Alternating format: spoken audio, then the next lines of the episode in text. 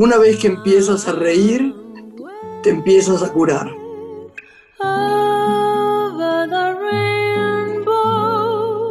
Buenas noches, Lore. Buenas noches, ¿cómo estás? Un saludo para toda la audiencia. Qué, lindo pensamiento, ¿no? Precioso, para empezar y yo creo que es verdad, yo creo que es verdad.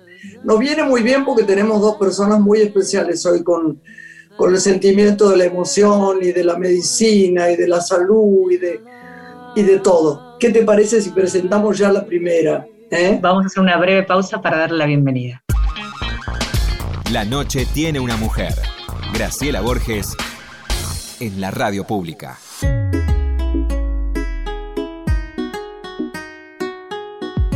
Lore, tenemos una amiga ahí, ¿no? Una amiga genial. ¿Qué, haríamos sin ella, no? ¿Vamos a presentarla? Sí, por favor. Es médica veterinaria integrativa, especializada en medicina holística y una de las impulsoras de la alimentación natural y el bienestar animal. La homeopatía es parte de sus tratamientos, cuenta con una certificación internacional de medicina antroposófica de Suiza y es la referente en Latinoamérica de esta especialidad. Es la doctora Teresa Hein, nuestra invitada esta noche. Muy bienvenida, ¿cómo estás? Hola, Tere. Hola, Gra, ¿cómo Hola, Tere. Hola, Lore, ¿cómo estás? Muy contemos la verdad, contemos la verdad. Una vez, hace bastante tiempo ya, por suerte estamos con vos, Lorena y yo, y nuestro perrito, me recomendó eh, Roca, el gran Roca, el fotógrafo genial que hay. Bueno, entonces yo pensé que, bueno, sí, eras una médica maravillosa, que eso es lo que sos, una veterinaria extraordinaria, pero yo no creí nunca que iba a tener que sufrir tanto rigor, porque cada vez que estoy por darle de comer una cosita de más a mi perra, digo, si me ve Teresa, y yo. acá está Claudita Medí, que también es seguidora de Tere, digo, si me ve Teresa, me mata, no sé qué pasará con Oli, pero Sarita es se muere de hambre. No, es un chiste. pero no la dejo comer nada mal. Bueno, pero hay permitidos que le podemos dar, Gra. Vos sabés que hay un permitido que le podemos dar. El tema es que ella estaba gorda, ¿te acordás? Que no lo podía hacer bajar de peso. Y ahora está divina. Flores de gorda, ahora está más flaquita. Bueno, Lore quiere que nos cuentes, porque es verdad. Yo cada vez que hablo de vos, con la gente que conozco y con otra que no conozco tanto, hasta en reportajes, digo por qué los perros no están tratados como las personas, los animales. Y empezamos no solo por el alma, sino también por la alimentación. Y me parece que es fundamental que vos nos desasnes con respecto a esto. ¿Por qué tienen que comer como comemos nosotros y cuidarnos de la misma manera? Bueno, eh, son seres vivos, ¿no? Y pertenecen al reino animal y pertenece a la naturaleza, ¿sí?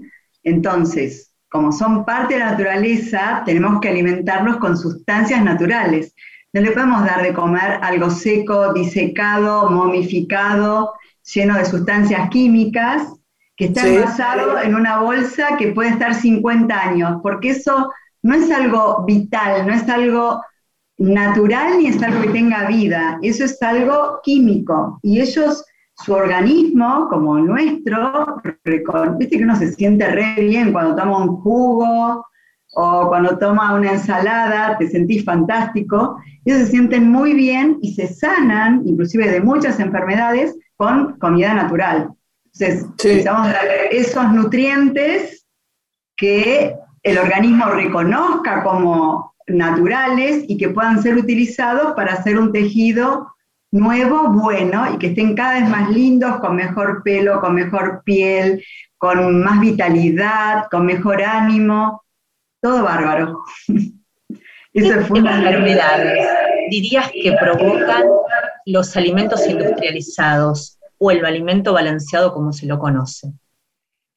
Sí, la palabra balanceado es una palabra en realidad que corresponde a un marketing, porque uno escucha alimento balanceado y le dice, uy, pero le estoy dando todo completo. Entonces decís, no, mira, no le tenés que dar más eso.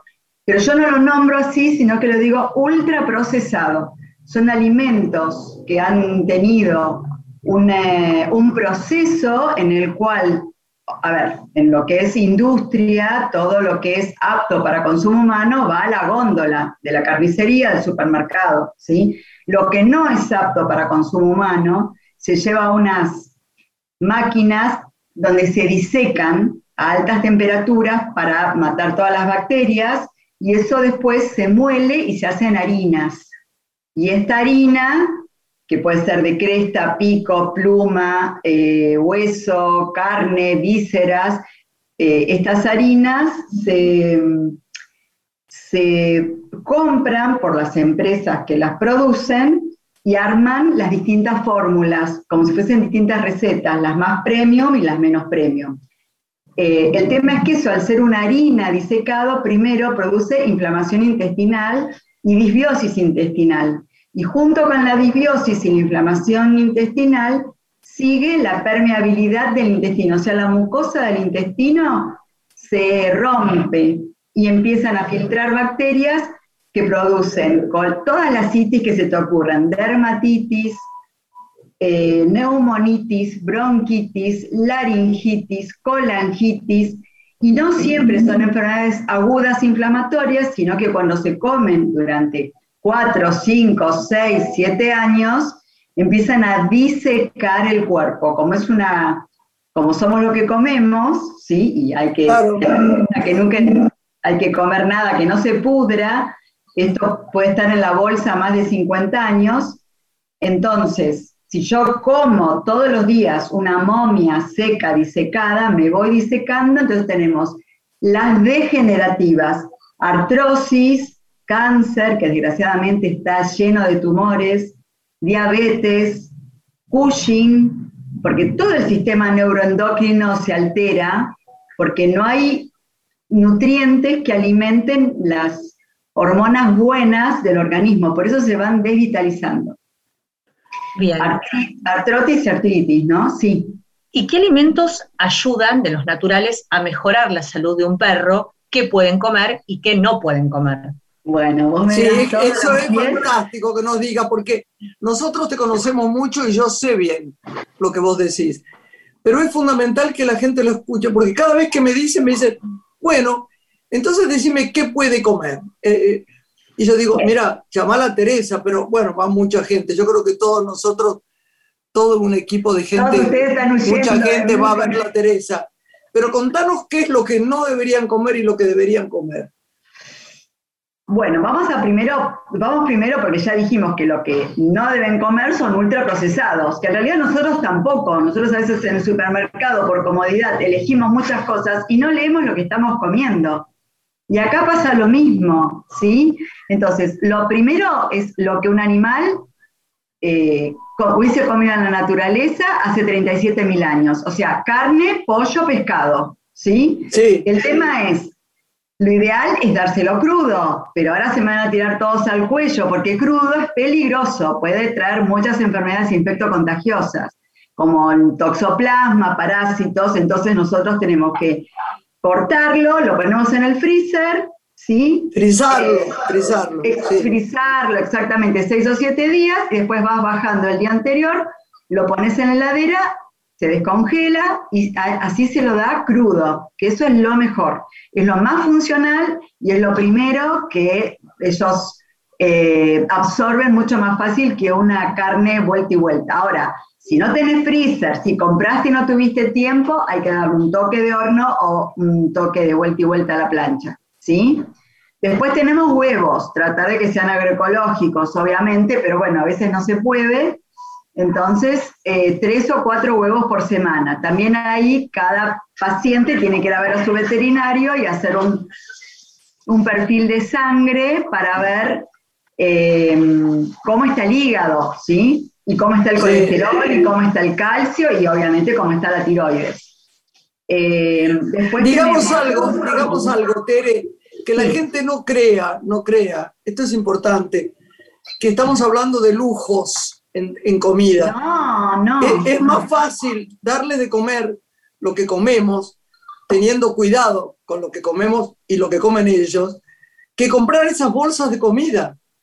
Porque la gente dice, no, bueno, pero es más barato. No, no es más barato, es, muy, muy caro lo, que son las bolsas de Suena cómodo, pero cuando vos tenés que ir a hacer la quimio de tu perro, o cuando te encontrás con un Cushing de tu perro, o cuando te encontrás con esas enfermedades, eso es muy caro, pero es caro para el alma.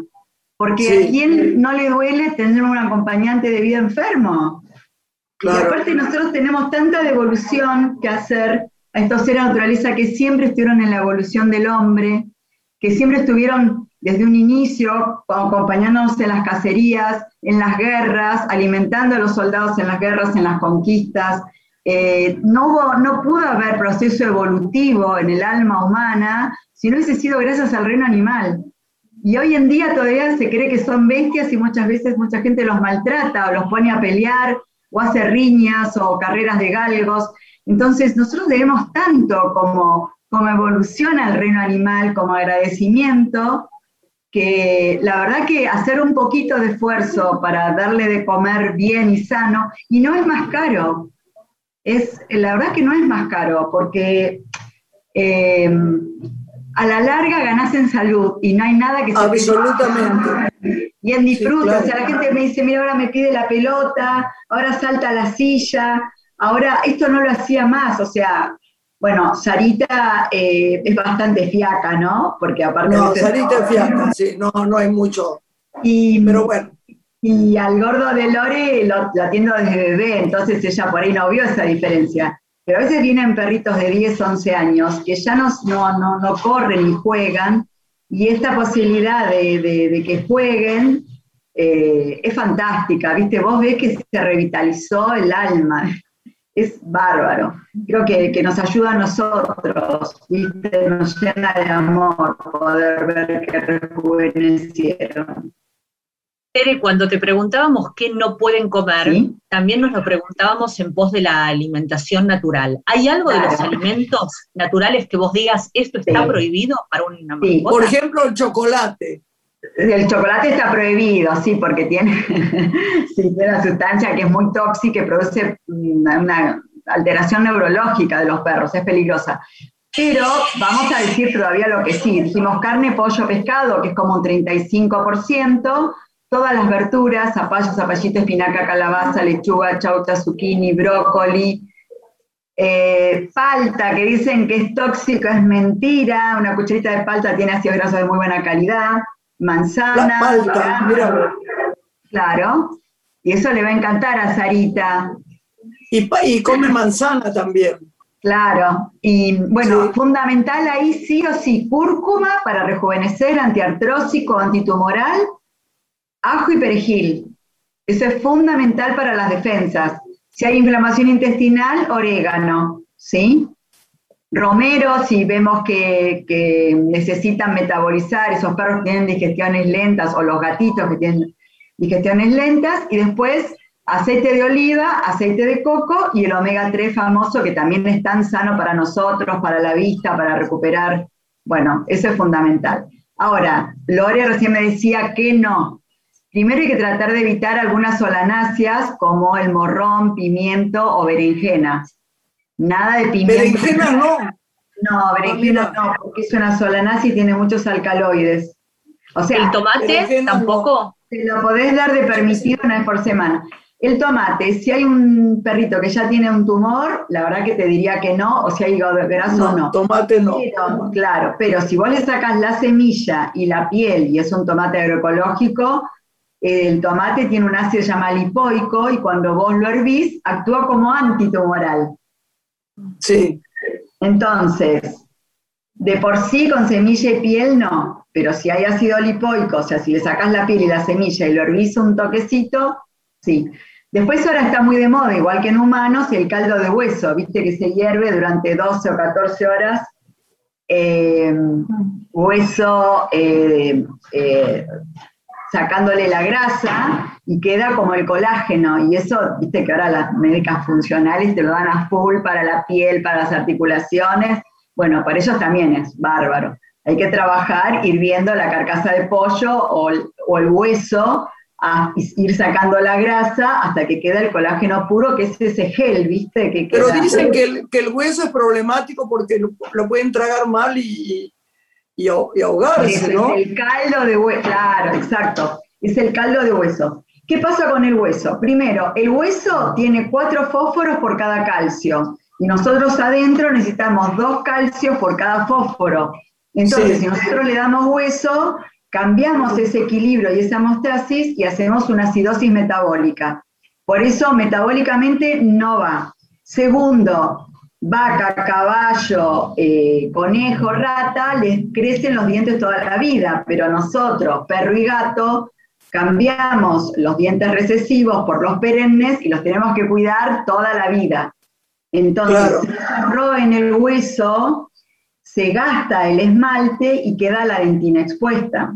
Y ahí penetran bacterias que pueden ir a complicar el, corazón, las válvulas o los riñones. Entonces la dentadura es muy importante cuidarla y no darle, a ver, si le das una vez por cada 15 días un hueso que sabes que no se puede tragar, que no le va a quedar metido ahí adentro, bueno, pero no es para darle todos los días porque les desgasta el, el, esmalte. Tere, yo digo, la llamada de atención cuando un perrito no empieza a estar bien es decaimiento, no comer y el hocico caliente, ¿puede ser?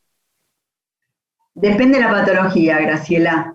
Eh, puede ser eh, que, esté tirado con los ojos brillantes o que tiemblen, porque eso nos marcaría que tiene temperatura. ¿sí? O si es un proceso infeccioso, pero también puede comer algo y vomitar, ¿sí? O puede tomar agua desesperadamente y hacer pis desesperadamente, que eso también hablaría de un proceso a nivel hepático o renal. Eh, hay gatitos, por ejemplo, que dejan de comer de golpe y eso es porque tienen una parasitosis de la sangre por un parásito que les transmite la pulga. O también podés tener que dejen de comer los gatos porque tienen una colangitis, que es algo muy común que aparece con el alimento industrializado. Eh, o sea, hay, hay muchísimos síntomas o simplemente que empiecen a estar muy mal el pelo y la piel, que se pongan opacos, o perritos que empiezan muy jóvenes con cataratas, porque las cataratas también marcan que hay una esclerosis, o sea, un envejecimiento, porque los ojitos son como la ventana del cuerpo, ¿no? Si el hígado está mal, los ojos también están mal. Entonces, ahí hay que, hay que ver. Y, aparte, también hay muchas cosas, chicas, que durante la cuarentena les pegaron fuerte a nosotros, a nosotros nos pegaron fuerte, y ellos se chupan mucho toda esta energía que estamos transitando. Eh, o sea, yo he tenido ahora el 26 que volvieron a armar la cuarentena, 26 de mayo, tuve de golpe un montón de laringitis y un montón de neumonías o cáncer de pulmón, porque claro, para todos emocionalmente, que este, el, tórax es el ámbito de lo emocional, viste, el corazón y el pulmón, que suspiramos si estamos tristes o, o nos, nos late el corazón si estamos contentos, lo emocional tiene mucho que ver y ellos, que son nuestros acompañantes de vida, también de alguna manera asimilan nuestras broncas, nuestros enojos y muchas veces los manifiestan en el cuerpo físico, ¿no? Entonces también ahí, este, así como los caballos que hacen equinoterapia y te marcan, hay muchos perros que marcan si los pacientes tienen cáncer o, o inclusive perros que están marcando en Israel eh, pacientes con COVID, o sea, ellos tienen esa percepción eh, astral nuestra que, bueno, por eso son nuestros acompañantes de vida, por eso nos le demos tanto a los animales domésticos, viste, que han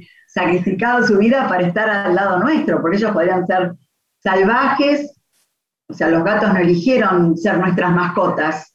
Y además, ¿sabés qué? Los, perritos vinieron a enseñarnos el desapego, porque como no viven tanto tiempo, uno tiene que saber que se acostumbra a pensar que se van tal vez antes que nosotros, ¿no? Y entonces, viste, es una enseñanza para nuestro corazón aprender el desapego, ¿no? Yo digo una cosa, hay realmente razas que son muy difíciles.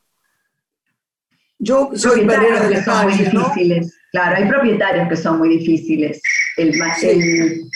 generalmente ellos manifiestan un poco esa energía, ¿no? O sea, eh, yo he tenido, por el dogo argentino, que dicen, ah, es una raza difícil, qué sé yo, he atendido un montón de dogos argentinos divinos, que eran un sol, pero también hubo un caso de un dogo argentino que el propietario una persona muy especial lo tenía encerrado en un canil y le tiraba todos los días un gato vivo para que aprendiera a, cazar presas vivas, y el día que ah. rompió el, el candado, el perro fue a atacar a un niño que era una presa viva.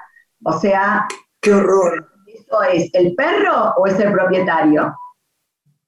Claro, claro, es verdad. O sea, y muchas veces hay gente que yo lo veo en el consultorio que, que me doy cuenta de la energía, porque el perro está muy nervioso y la, el, propietario está muy nervioso, qué sé yo, y ya percibo esto, porque el perro manifiesta el nerviosismo del, propietario, ¿no? del, responsable. Eh, me ha pasado en casos de animales con mucho estrés que, que había también un, un, padecimiento de ese tipo y al principio costaba verlo, pero cuando vos haces entrar en conciencia al propietario de la situación, el animal enseguida se cura y responde re bien al tratamiento. Eso es lo que tienen, viste que no tienen el bloqueo nuestro de la conciencia y no tienen la negación, entonces ellos enseguida fluyen con la medicación, sobre todo si uno usa medicación natural, ¿no?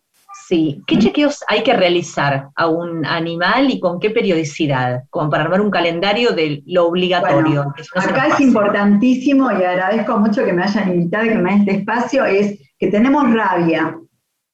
Hay rabia en Buenos Aires, hubo un caso de rabia en Carlos Suárez y acá en San Fernando hubo un caso de rabia en un cachorro que mordió inclusive a la cuidadora que está pobrecita toda pinchada que es la sobrina de una colega mía, un horror, que está toda pinchada con inmunoglobulinas y con el riesgo de que presente la enfermedad, así que es algo grave. Nosotros en Buenos Aires hace muchos años que no había estos tipos, había en Córdoba o en Jujuy o en San Juan o en Entre Sí, yo no sabía que había carrabia, no sabía. Y entonces eh, hay que eh, estar muy atentos y ir al veterinario, al médico veterinario y que nos dé la... Yo prefiero siempre vacunación en invierno y en verano, entonces este es el momento de vacunar contra rabia porque el sistema inmunológico está más estable. Y aparte porque hay que hacer campaña, porque desgraciadamente con la cuarentena se perdieron las campañas de vacunación domiciliarias que había antes y ahora no están y como hay todo un tema de, mucho trabajo de proteccionismo y otras castración en los centros antirrábicos, es como que el tema de rabia, que es justamente el programa del centro antirrábico, como que quedó de lado y no se le prestó atención.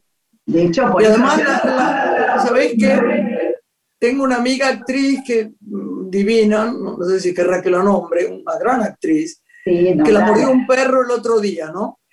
Y la mordió feo. Y la señora que era la dueña de un vivero donde estaba ahí el perro, le negó que si la habían, dijo, no, no, no, primero dijo, no sé si lo vacunamos hace cuánto de la rabia, no me acuerdo. Y tuvo que ponerse todas las inyecciones. Es terrible que la gente niegue o que no diga. Claro, desgraciadamente hoy en día, claro, desgraciadamente hoy en día, eh, bueno, ahora son tres aplicaciones de vacuna si te muerde un perro, ¿sí? Pero en realidad el proceso legal que habría que hacer, según la ley 25.000 o 24.000, ahí después te digo exactamente para no mentirte, eh, primero si te muerde un perro hay que eh, ver quién es el propietario y tener la dirección, hay que hacerse ver, todo depende del lugar donde sea la mordedura, si la mordedura es en las manos o en la cabeza, hay que aplicarse la vacuna porque son centros nerviosos y, el, si hay virus va directo al sistema nervioso. Mucho más rápido que si te muerde en la rodilla. ¿Sí? Entonces, te mordió un perro, lo primero es conseguir la dirección del perro o ubicar el perro el propietario. Eh, hay que hacer una, si hubo mordida con sangre, desinfección, antibiótico terapia, hay que tratar de no suturar la herida, sino que tiene que drenar para afuera un buen lavaje con agua y jabón, agua oxigenada, y hay que hacer la denuncia en el hospital que está en comunicación con el centro antirrábico para que ese animal se le haga el control antirrábico que dura 10 días, porque el riesgo es que el animal se muera dentro de esos 10 días teniendo el virus rábico en las glándulas salivales. Y ahí es donde lo transmite, como pasó con el gatito este, contacté, contacté a la señora. Entonces, bueno, tenemos, la desgracia es que nos tenemos que ir y, ah. queremos agradecerte con el alma. ¿Dónde, ¿Dónde puede la gente leerte, verte, llamarte. Contanos. Instagram, arroba Heinterebet. Repetilo, por favor. Te lo dije mal, mira, aparte, arroba Tere Heinbet, Tere Hein, H-I-N, Bet. Es el Instagram. te, te, amamos, Tere. Un beso Gracias. enorme. Te quiero mucho. Un beso, te quiero, gracias, te quiero, Lore, que estén bien. Un beso, mi amor. Un beso grande. Chao. Cuídense. Hacemos una breve pausa y luego regresamos con nuestra próxima invitada.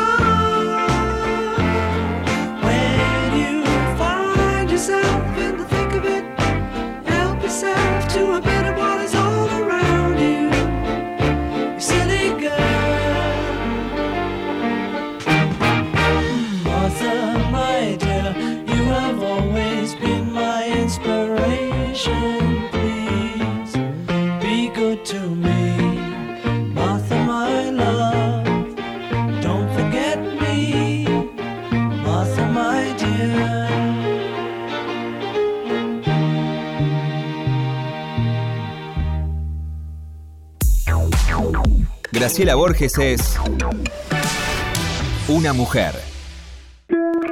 Estás escuchando Una mujer con Graciela Borges.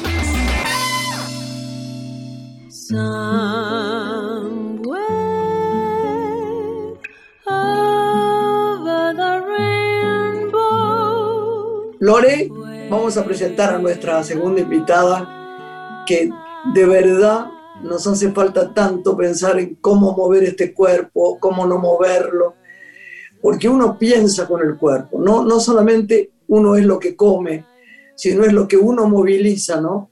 Esa cosa de los americanos que dicen que hay actores que mueven los, los volúmenes como nadie, los volúmenes no es la gordura, sino el accionar del cuerpo, ¿no? Y yo creo, hace muchos años que la conozco, empecé en una etapa anterior, donde Juan Manuel, mi marido, el que era mi marido, habíamos leído un libro, bueno, pasó el tiempo, pasó el tiempo, y de toda esa enseñanza maravillosa, tenemos ahora esta genia que está acá, que escribió un libro que obviamente me acaba de llegar y que lo recomendamos. Eh, yo hago sus ejercicios, por suerte, los he tenido, los hemos tenido en esta familia a través de la pandemia y la verdad es que no, nos cambió el, el ánimo, el cuerpo, todo. ¿La querés presentar? La presentamos. Ella es médica cirujana y también rehabilitadora y se ha formado en diferentes técnicas corporales. Creadora y directora del método biomecánica aplicada al movimiento, conocido como BAM, que desarrolla a diario en su centro de salud. Durante más de 10 años investigó sobre la importancia del trabajo corporal para prevenir enfermedades, también la rehabilitación de lesiones y el tratamiento del dolor, enfocándose en mejorar finalmente la calidad de vida de las personas. Y en estos días está presentando su nuevo libro, que es escrito sobre el cuerpo, las bases de la biomecánica aplicada al movimiento para vivir mejor. Es la doctora María Teresa Salazar, nuestra invitada esta noche. Muy bienvenida, Teresa. Hola, Hola preciosa. Hola chicas, ¿qué tal? Un placer compartir este ratito, este espacio con ustedes y con los oyentes también. Vos sabés que el otro día, eh, como vos conocés bien todo lo que me estaba pasando con el cuerpo, yo creo que hoy no, no, no hablamos secretamente, como digo yo, entre comillas, con Lore, y no le conté que llevé mis estudios a eh, Carlitos Di Stefano, que es mi, médico de los huesos, que es un genio. Y es como si hubiera, como si él me indicara con el dedo Teresa Salazar, Teresa Salazar, porque yo tenía tanto dolor en el psoas que en un momento dado le digo, mira, hagamos todos los estudios que tengamos que hacer y si hay que operar, este, operemos la cadera.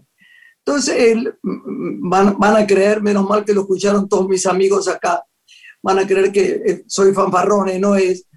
Cuando vio mis estudios me dijo, mira, tenés la columna y las caderas como una chica de 30 años, entonces no intentes que yo, rarísimo, casi me caigo, que yo te opere. Lo que tenés que es ganar musculatura, trabajar eso mucho, en estiramientos y en volumen. Y me quedé digo, es todo lo que dice siempre Teresa, pero porque de verdad ante el dolor uno es capaz de decir, yo hago cualquier cosa, me opero, a ver, y él me dice, ¿y para qué te vas a operar? Si lo que tenés no tiene que ver con operación. ¿Vos qué, nos decís, Tere, de cómo, hay que, cómo realmente hay que trabajar el cuerpo? Yo creo que a veces muchas decisiones que tomamos en relación a nuestro cuerpo tienen que ver en que, las tomamos en forma abrupta, tiene que ver, que ver con una situación de desesperación, porque, porque el dolor nos imprime mucha, mucha sensación de inseguridad, de angustia. Entonces, bueno, tener en realidad médicos donde nos podemos sostener y, y, donde nos indiquen lo que corresponde en realidad. Como vos decís, bueno, se evalúa no, no corresponde y no está indicada una cirugía y hay un abanico de posibilidades para hacer, desde el movimiento, la organización de la forma, la estructura y la función, entender que somos nuestro cuerpo y que lo ponemos todo el tiempo, constantemente, aun cuando pensamos que no lo ponemos, porque aun cuando dormimos, bruxamos, por ejemplo. Es decir, que todo el tiempo estamos utilizando el cuerpo y también eh, cargándolo de tensión.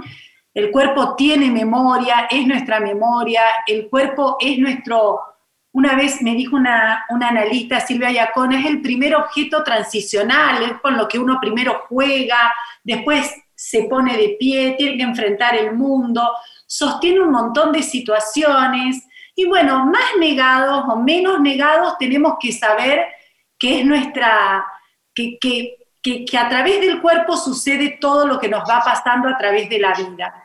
Entonces, tener alguien que nos guíe, que nos diga, bueno, a ver, estudiemos, analicemos, no, no nos vayamos directo a tomar eh, decisiones intempestivas que después también nos dejan en soledad y en angustia, porque bueno, a veces uno cree que enfrentar una cirugía este, es fácil y en realidad no, es decir, hay que prepararse. No, te eh, juro por Dios que no era mi tema, ¿eh? Y yo te lo dije a vos porque te conozco mucho.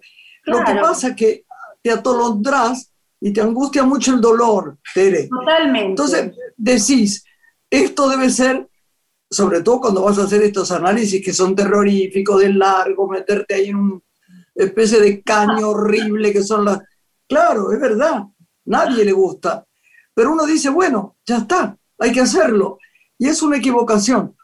Yo tengo un maestro espiritual que dice jamás hay que tocar la columna, por ejemplo. No, y aparte pensar que también por algo surgen las compensaciones y aunque no nos gusten los dolores, Es decir, también el dolor es una señal. Por supuesto que hay que resolverlo, porque la cronificación del dolor nos cambia la química de todo el cuerpo, nos cambia hasta la forma de pensar, nos altera, el dolor provoca... Mira, la palabra alteración, un alter, viene del latín un otro. El dolor nos produce un cambio de...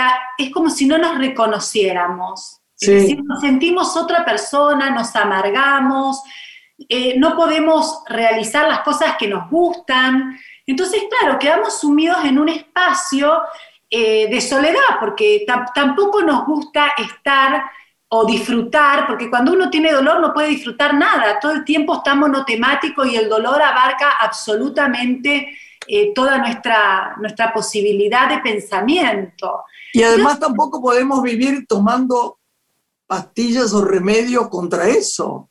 y también, claro. hay que pensar que, es decir, eh, hay que ocuparse, porque hay que ocuparse de entender de dónde viene, de asesorarse con nuestros médicos, hay que elegir los médicos que uno sientan.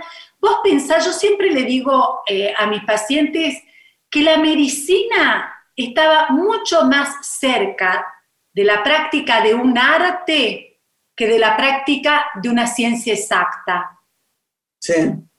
Y eso fue, fue cambiando, es decir, que no todos sentimos de la misma manera, no todos necesitamos, a veces necesitamos que nos expliquen más las cosas, a veces necesitamos que nos tengan paciencia porque cuando nos duele tanto no entendemos.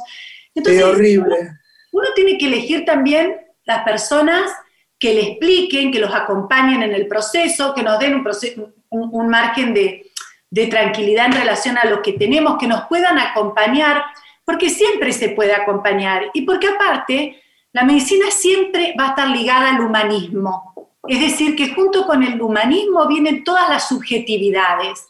A vos un dolor en la cadera te puede llevar a cinco conclusiones que son, y a mí un dolor en la cadera me puede llevar a otro lugar. Y digo, bueno, si me duele la cadera y salgo a correr y después me duele más, cada uno con sus subjetividades puede tener una lectura del dolor de forma diferente.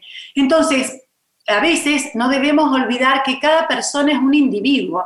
Y si bien hay, hay tratamientos que se aplican, o hay una variable muy grande de, hoy en día podemos elegir un montón de medicinas, de la medicina de donde yo vengo, que es más vertical alopática, está la homeopatía, está la fitoterapia, podemos elegir, a veces, a veces podemos pensar, bueno, vamos a transitar una prehabilitación antes de llegar a algo quirúrgico. Y mientras tanto, ir trabajando la posibilidad en nuestra cabeza que va a ser quirúrgico o no. Es decir, hay que estudiar al individuo en, toda su, en todo su rango de, ese sentir que tiene el cuerpo, que no es, no es puramente técnico, sino que está lleno de subjetividades, de cómo, cómo sentimos, cómo percibimos lo que nos pasa. Tu nuevo libro se llama Escritos sobre el cuerpo y nos preguntábamos cuáles son las bases de la biomecánica aplicada a este movimiento para vivir mejor que habitan en esta obra literaria. Si las podés sintetizar de manera sencilla para nuestra audiencia. Bueno, sí, y sí, y si no sabremos si tenemos cosas escritas. Fue muy lindo pensar el, eh, bueno, primero la editorial, Penguin, y, son divinos. La verdad que me han respetado todo, la voz, los conceptos. Divino es el libro, divino. Yo todavía lo tengo recién acá. Sí. claro, la única que lo tuvo será, mira, ahí está. Y qué bella la, que la gente no puede verlo. Es divina. Es una, es, una, es una espalda, es un territorio, ¿viste? Este, y tenía dos sentidos. Por un lado, era escrito sobre el cuerpo, que es lo que se nos imprime en nuestra estructura de toda la vida, desde que nacemos hasta que... Y por otro lado, escrito sobre el cuerpo es como una información de escritos, ¿no? Que tiene las bases de la biomecánica, que viene de dos maestras, para mí fueron muy importantes, Françoise Messier, que crea un poco, es la madre de la biomecánica, lo que Terés Berterat después toma para comprender también que no somos solamente una estructura biomecánica, sino que estamos impregnadas de nuestra, nuestra forma de sentir, de nuestra memoria, de nuestra, de nuestra mm, forma de, compensar también no solo lo físico, sino lo emocional. Y de eso se trata un poco el libro, de historias de alfombra, como yo le digo, porque ahí es donde se realiza ese trabajo que son movimientos, y también un poco de, alguna explicación técnica eh, que tiene que ver con eh, este principio básico que es un poco lo que hablábamos con Graciela, que la estructura determina la función. Cuando nosotros, o cuando François Messier hablaba sobre la forma bella, eh, tenía un concepto de belleza sobre la anatomía, digamos, ¿no? Es decir, estructura y función van de la mano.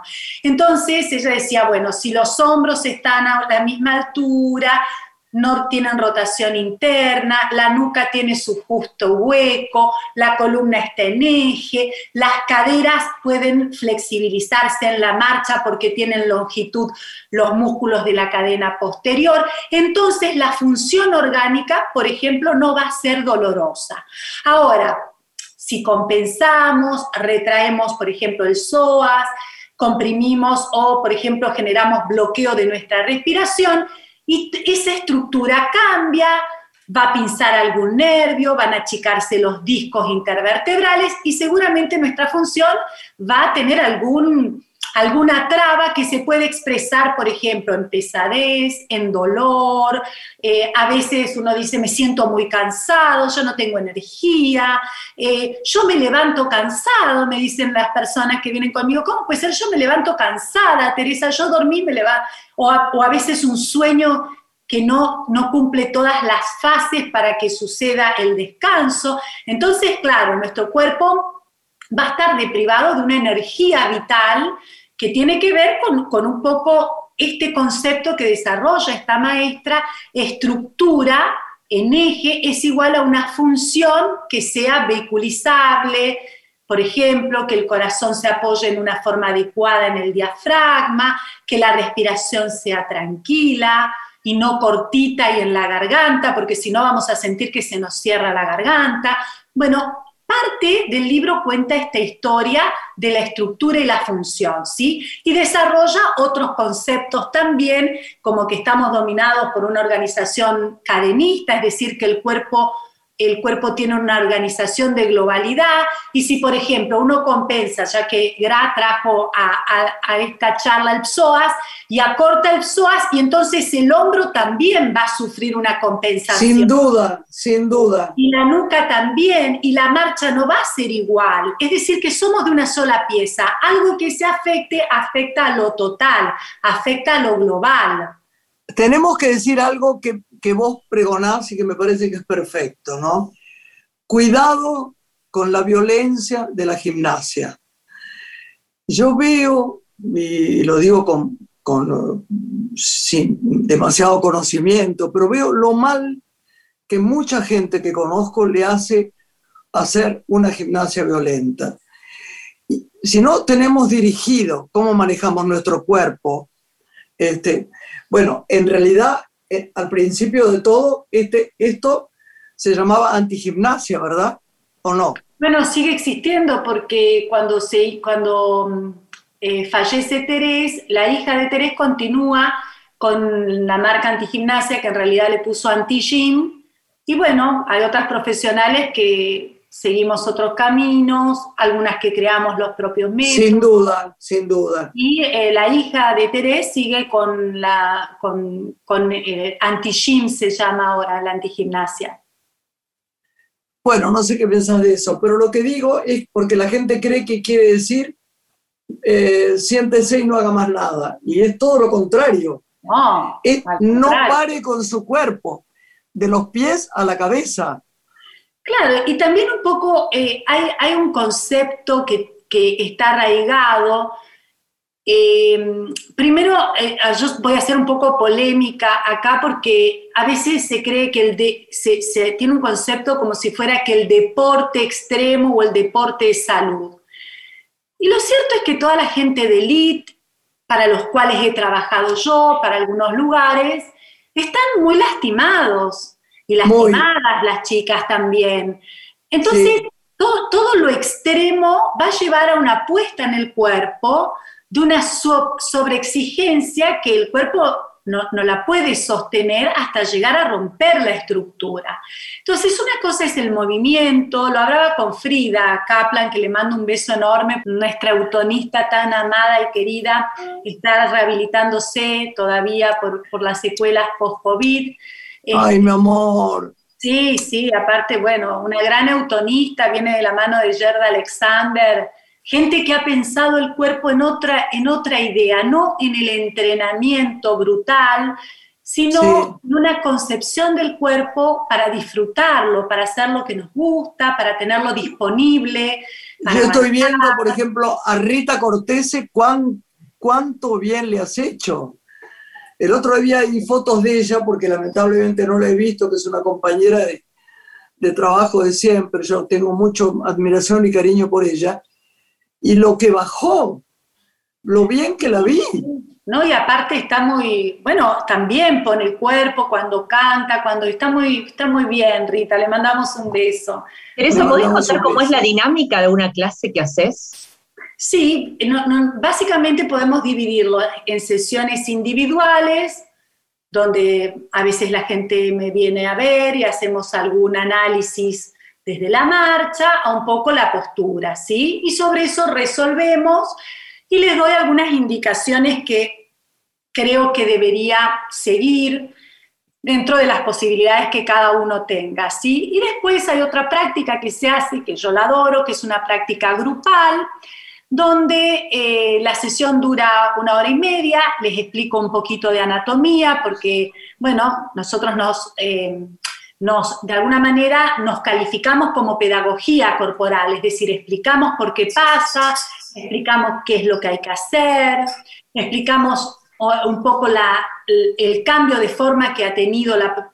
A veces, por ejemplo, damos una sesión de hombro, entonces explicamos la anatomía del hombro, los movimientos que vamos a hacer y luego se va trabajando, se empieza desde la respiración y después se comienzan con movimientos biomecánicos que van a ayudar a restablecer el orden estructural, por ejemplo, en la cadera, en el hombro, en la nuca. El otro día le mandé eh, una de psoas a Gra para que haga. Eh, entonces, este, bueno, tiene que ver con movimientos que buscan resolver las compensaciones que vamos teniendo a través del tiempo, ¿sí? Que algunas pueden ser más agudas, es decir, venir con algún dolor, un pinzamiento en el ciático o, o, algo, o a veces alguna caída, algo que... ¿Vos sabés qué es lo que más la gente se queja por el estrés, debe ser también, y por todo? Los cervicales. La gente se apoya mal para, dormir, nos ponemos mal, porque yo no estoy afuera de esto. Es un tema las cervicales, ¿eh? Sí, los trapecios, te sumo también, ¿Eh? ¿no, Graciela? Los trapecios, toda esta zona donde uno carga toda la tensión del día. Es lo que dice eh, Lore, es verdad. Lo, que, pasa, chicas, es que finalmente uno, por ejemplo, comienza con, con un bloqueo cervical, rectifica la nuca, pero al poquito tiempo va a tener un anclaje lumbar también, porque es una sola pieza. Es decir, que cuando cargamos o rectificamos las cervicales, puede ser que en el tiempo tengamos algo lumbar, o al revés, cuando tenemos algo lumbar, podemos también, porque el eje medio, la columna es una sola, es decir, que cuando modificamos o cargamos tensión arriba, tarde o temprano va a llegar esta organización también hacia las piernas, hacia la cintura. Por eso el concepto global de nuestra biomecanicista madre, de François Messier, era el, trabajo global, es decir, hay que reconstruir toda la forma. Exacto. Aunque duelan los, los hombros, los trapecios, hay que trabajar el cráneo.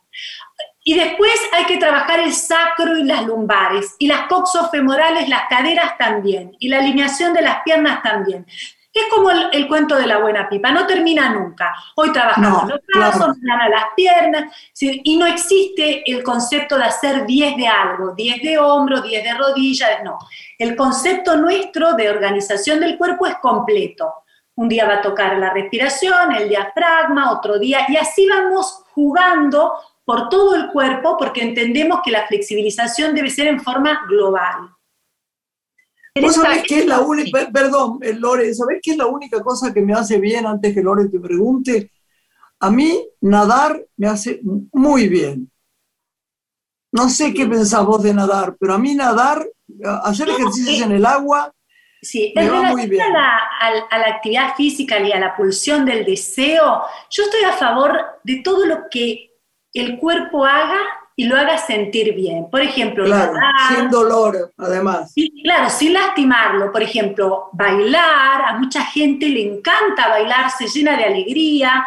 Hay gente que le gusta, por ejemplo, no sé, eh, jugar un partido eh, de tenis, de golf, pero después que se hace toda esa organización de, digamos, de, de trabajo aeróbico, debe el cuerpo volver a ponerse sobre eje. Porque una cosa no tiene nada que ver con la otra. Es decir, uno puede mejorar su aerobismo, su capacidad respiratoria, pulmonar, su capacidad cardiovascular, pero por otro lado existe también lo osteoarticular. Entonces también debe poner en orden lo osteoarticular. Es decir, debe colocar el cuerpo en eje, alinear, sacar la tensión que puede producir el movimiento por ahí de deporte. Entonces no significa no hacer, significa saber cómo hacer y después llevarlo al cuerpo otra vez a un estado de flexibilidad. Mi pregunta iba en esa línea, ya respondida. Si, por ejemplo, la danza clásica, el yoga, el patinaje, podían aceptarse para completar la actividad que vos proponés, si podían ser un complemento, o estaban no permitidas, ¿no? Claro, mira, como buena, a mí me cuesta bastante este, prohibir, este, pero en realidad... Muy bien, muy bien. Sí, me, cuesta bastante prohibir porque vengo de, una, de, una concepción filosófica que es este, bastante... Yo con los pacientes resuelvo lo que va a hacer, pero nunca le impongo las cosas. Lo que pasa es que si uno tiene una rectificación o si tiene hernias de disco o tiene algo de base, hacer prácticas que estén fuera de eje los puede dañar. Entonces, lo que hay que entender es que uno puede hacer lo que quiera siempre y cuando sepa lo que hace. Vos no sabés el placer que nos dio tenerte y que nos da tenerte y todo lo que vamos a pensar ahora y lo que va todo el mundo a comprar tu libro. ¿Dónde te pueden encontrar, Tere, como yo que soy tonta y no sé mirar mucho las redes sociales? ¿Dónde te encuentran? Me, porto bien y te mando todo, ¿viste? Bueno, mira, el libro está en todas las librerías, está por todos lados el libro. Eh, nosotros tenemos eh, Instagram, que es arroba bambiomecánica, eh, y también el correo de nuestra info arroba bambiomecánica. Y bueno, en redes estamos, estamos en el mail también, el Facebook es lo mismo, eh, y ahí están también los teléfonos de contacto. Este, somos un grupo, un equipo hermoso, así que también hay otras profesionales. Divino, la verdad que ir a ese sitio es una gloria y además cerca de todo. Te queremos mucho, Tere. un beso enorme. Gracias, Teresa. Será hasta cualquier momento. Todo el tiempo, besos, besos, besos. Gracias, Tere. Adiós. Adiós, Lore. Hasta la próxima semana. Buenas noches para todos. Buenas noches. Adiós, Tere. Adiós. Una mujer se ha perdido. Conocer el delirio y el polvo se ha perdido esta bella locura, su breve cintura debajo de mí. Se ha perdido mi forma de amar, se ha perdido mi huella en su mar. Veo una luz que vacila y promete dejarnos a oscuras.